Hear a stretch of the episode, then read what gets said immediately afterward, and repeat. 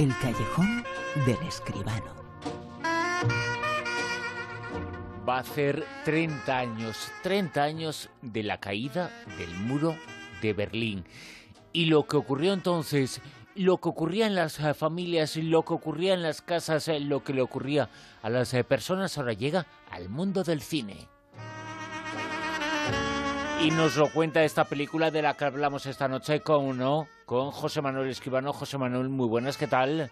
Hola, buenas, buenas noches, Bruno, ¿qué tal? En el callejón se asoma a un momento que ya está en la historia, casi, casi 30 años después. En 1989 pues cayó el muro pero se desintegraban muchas cosas y esta película muestra un poco lo que pasaba de puertas adentro en las casas.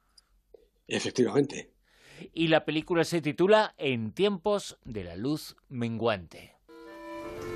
Querido Willem, se ha convertido en una bonita tradición que en este día tan especial de tu larga vida de lucha te transmita los mejores deseos. ¿Vas a hablar mucho? Pues mejor me siento. Felicidades, Willem, y que cumplas muchas más. No deberías beber, Irina. Y menos hoy. No es una película sobre aquellos acontecimientos, eh, sino sobre lo que ocurría en una casa, en una familia, a una persona. Eso es muy importante porque es la vida. Lo que refleja esta película es eh, la vida, que es lo que refleja el mundo del cine y que es lo que cuenta aquí además José Manuel Escribano en sus críticas, en sus eh, comentarios en el callejón. José Manuel, en tiempos de la luz menguante. Efectivamente, tiene razón porque eso es lo que pasa en esta película que ha dirigido Matti Skonek. La producción es de Oliver Berben y de Dieter Salman. El, guion es de Wolfgang Kolshase y los protagonistas Bruno Ganz, Sylvester Groth y Hildegard Schmal. Bueno, Matti Skonen, este director, es desconocido en España, pero es un realizador alemán de televisión medio en el que ha realizado pues, más de 40 películas. Nació en el año 52 en Potsdam, en la República Democrática de Alemania, de manera que sabe muy bien de lo que está hablando. En, tiempos de luz menguante se sitúa en el otoño, cuando los campos amarillean, se acaba el calor y los días se van haciendo más cortos. Pero la película también expresa el ocaso de su protagonista, de su familia y por extensión de un país entero. Efectivamente, es 1989. Willem Povileit, un antiguo cargo del Partido Comunista Alemán, cumple 90 años. Espera recibir a toda su familia, los hijos, los nietos, un bisnieto y también a sus amigos y a sus camaradas. Bueno, el matrimonio Povilet, no demasiado unido a estas alturas, está preparando la casa, presidida por la gran mesa que llenarán de comida para sus invitados. Lo malo es que quien sabe armar bien la mesa es Sacha, el nieto, que es el ojito derecho del anciano. Y solo lo saben los padres, pero Sacha se ha escapado a la Alemania Occidental en la víspera del acontecimiento. Claro, no saben cómo decírselo al anciano ni a la familia, y menos a las autoridades que van a imponer a Wilhelm una ostentosa condecoración. Eh, el hombre recibe también regalos y flores. A veces se le va la cabeza un poco, pero a cada rato, invariablemente, pregunta por su nieto. Y como el nieto no llega, pues al final decide armar él mismo, ayudado por un amigo, la enorme mesa del convite. Bueno, Gasconen pone especial énfasis en el retrato de sus personajes. Con un hábil giro de guion, parte de la figura del desengañado Sasha para, a través de su padre, llevarnos hasta Wilhelm sentado en su gran sillón, que parece un trono, y dominando la casa que ya no abandonaremos hasta el epílogo del relato. Y la atmósfera doméstica se va haciendo cada vez más agobiante, más mortecina, más premonitoria. Los amigos y colegas del Partido Comunista mantienen el tipo y las buenas palabras, pero no pueden disimular el desánimo y también el miedo y están en lo cierto. En pocas semanas el mundo va a cambiar, sus aliados van a explotar y el mismo país va a desaparecer. Y en la pantalla flota ese inminente destino que empieza por la misma celebración. La familia deja ver sus fracturas, la imponente mesa se viene al suelo y la casa es un caos. Cuando todos se marchan, solo queda en pie la figura del anciano, con su condecoración brillando en la solapa y toda la soledad del mundo en la mirada. Él sabe de la verdad escondida bajo tantas palabras huecas. Él ya atisba el polvo del muro derrumbándose al mismo tiempo que se le agotan las últimas fuerzas. La verdad es que el relato funciona como un reloj en su ritmo y su intención, y todos sus integrantes cumplen su cometido perfectamente, pero hay que destacar el formidable trabajo de Bruno Gantz, un actor descomunal, infalible, eterno. Su composición del protagonista de la historia la dota de realismo, profundidad y dramatismo. La película es toda suya. Bruno Gantz es un gran actor, muy conocido en Alemania, y no tan conocido en España, aunque su rostro se hizo muy famoso con una película que protagonizó, hizo de Hitler en el hundimiento. Efectivamente, sí, y además estaba en El Amigo Americano y en tantas y otras grandes películas del cine europeo y hasta del cine americano, porque Bruno Gantz realmente es un actor internacional. Es verdad que su nombre, a lo mejor, a todo el público español no les suena en cada momento, pero cuando lo vean en esta película, que desde luego recomiendo ir a ver, aunque no sea la película más facilita del mundo, lo van a reconocer. Además, eh, es una película que nos demuestra cómo en 1989 no solamente cayó el muro de Berlín, sino que cayó toda una forma de ver la vida.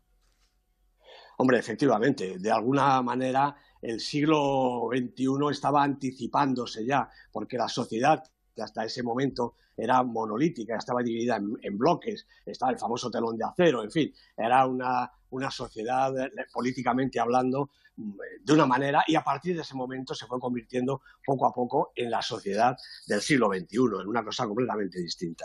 Vamos con la actualidad.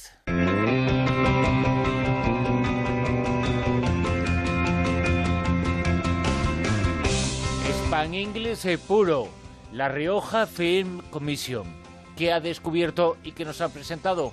Efectivamente, se ha presentado hace unas pocas eh, horas, el jueves, la Rioja Films Commission, la entidad que, como en otras comunidades y ciudades de España, pues facilita las producciones y los rodajes en cada, en cada sitio. La verdad es que La Rioja, a las que tenemos además que felicitar porque acaban de celebrar su día, su día, el día de La Rioja. Bueno, La Rioja es la comunidad más pequeña de España, pero lo tiene todo localizaciones históricas, paisajes de todo tipo, desde los viñedos hasta las montañas nevadas, pasando por los ríos, los lagos y otras zonas casi desérticas, y también gran facilidad de comunicaciones. Yo, de nuevo, me alegro muchísimo de que La Rioja se integre en este tipo de organizaciones. La Film Commission eh, invita en cada lugar a productores y directores españoles y extranjeros, hombre, eh, con el ejemplo de las que ya están hasta ahora mismo, y todos juntos contribuyen al desarrollo y a la riqueza de los lugares eh, donde funcionan. La verdad es que en España hay 25 Films Commissions o Films Office, que también se llaman, empezando por la Spanish Film Commission. Eh, los presentadores de La Rioja comentaban precisamente la terminología esta inglesa, ¿no? Decía, caramba, La Rioja es una de las cunas del castellano y sin embargo el nombre lo hemos puesto en inglés. Bueno, porque es como se llaman realmente todas estas organizaciones, ¿no? La Spanish Film Commission y luego pues hay Film Commission en Andalucía, en Barcelona, en Bilbao, en Cantabria, en la Comunidad Valenciana, en Donostia, en Extremadura, en Castilla y León, en el Principado de Asturias, en Galicia, en Gran Canaria, en las Islas Baleares, en Málaga, en Navarra, en Palma, en Salamanca, en Santiago de Compostela, en Segovia, en Sevilla, en Tenerife, en Valencia, en Vigo y en Vitoria, todos los cuales hay que felicitar. Y por supuesto, pues no tenemos Film Commission en Madrid, porque desde el año 2014 el desacuerdo entre las entidades que la integraban, que son pues eh, por parte eh, de los eh, derechos de gestión, la FAPAE, que es la entidad que reúne a los productores, la Comunidad de Madrid y el Ayuntamiento, en el año 74 rompieron la baraja y Madrid, con toda su importancia para los rodajes, donde reside el mayor número de realizaciones cinematográficas a lo largo del año, pues se ha quedado sin su Film Commission. Hay un par de organizaciones, la comunidad, el ayuntamiento, apoyan como pueden, pero realmente yo creo que es un poco escandaloso que el, gran sitio para eh, las películas en España, que todavía es Madrid, no disponga de esta entidad que, como decía, es la que facilita a veces incluso con eh, aspectos que son hasta gratuitos para el rodaje de las películas, localizaciones, permisos, en fin, todo lo que hace falta para que una producción se lleve a cabo. Y también hace falta que esté aquí, que esté en el Super 10. La lista con todos los factores en juego que ofrecemos eh, cada semana con José Manuel Esquivano, que esta semana nos sitúa en el puesto número 10. Pues tenemos en el 10 a Disobedience, la película de Sebastián Lelio, con dos grandes de la pantalla, Rachel Weisz, Rachel McAdams, dos semanas en la lista, ha bajado un puestecito. 9. Loki, la película de John Carroll Lynch, como lo digo siempre, la película póstuma de este gran actor que ha sido Harry Dean Stanton. Tres semanas en la lista y también ha bajado un puesto. En el puesto número 8. Bueno, pues también ha bajado un puestecito, pero es que esto ya es, vamos, estamos a un paso del Super 10. Nueve semanas en la lista para Campeones, la película de Javier Fesser, llegando ya a los 17 millones de euros de recaudación, una cosa verdaderamente fantástica. 7. Pues otra película estupenda, Las estrellas de cine no mueren en Liverpool, dirigida por Paul McGigan con Annette Bening en un papel realmente extraordinario. Tres semanas en la lista y subiendo desde el 7. 6. Deadpool, la película de David Leitch con Ryan Reynolds, Morena Baccarin, tres semanas en la lista, repite la posición. 5. También repite esta película que venía a romper la taquilla y la verdad es que no lo ha conseguido del todo. Han Solo, una historia de Star Wars, una nueva historia de Star Wars, en esta ocasión dirigida por Ron Howard, con Alden Ehrenreich en el papel del aventurero Han Solo. Dos semanas en el Super 10. 4. La película de la semana tenía que ser así seguramente porque el nombre de su director es todo prestigio. Roman Polanski ha dirigido y presenta basada en hechos reales con otras dos grandes mujeres, dos grandes actrices, Emmanuel Signier y Eva Green, subiendo desde el 18 hasta el 4, película de la semana. Y vamos ya con el podium. Puesto número 3. Bueno, pues repite aquí Caras y Lugares, esta especie de documental más o menos fantástico, dirigido y protagonizado por la veteranísima directora francesa Agnès Varda. Repite la posición en su segunda semana. En el 2. Pues también repite y lleva ya siete semanas otra estupenda película, dura historia, pero muy interesante, Custodia Compartida, dirigida por Xavier Legrand, con Lea Drucker y Denis Menochet, siete semanas en la lista. Y en lo más alto del Super 10, puesto número 1. Pues aquí continúa imbatible y también con siete semanas de permanencia, Isla de Perros, la película fantástica de animación de este gran genio que se llama Wes Anderson.